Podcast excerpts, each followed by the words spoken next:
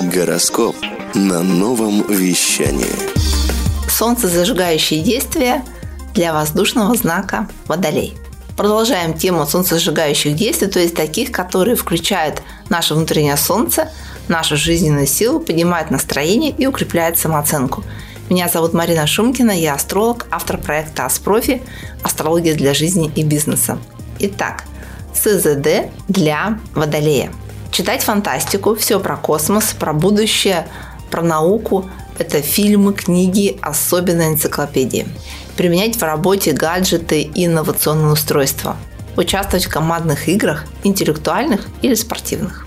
Есть необычную экзотическую еду или готовить обычную, но с помощью кухонных гаджетов. Принимать участие в клубах единомышленников или клубах по интересам. Разгадывать головоломки, лабиринты, проводить разные эксперименты. Вести свой видеоблог. Прыгать с парашютом или увлекаться парапланеризмом. Важно!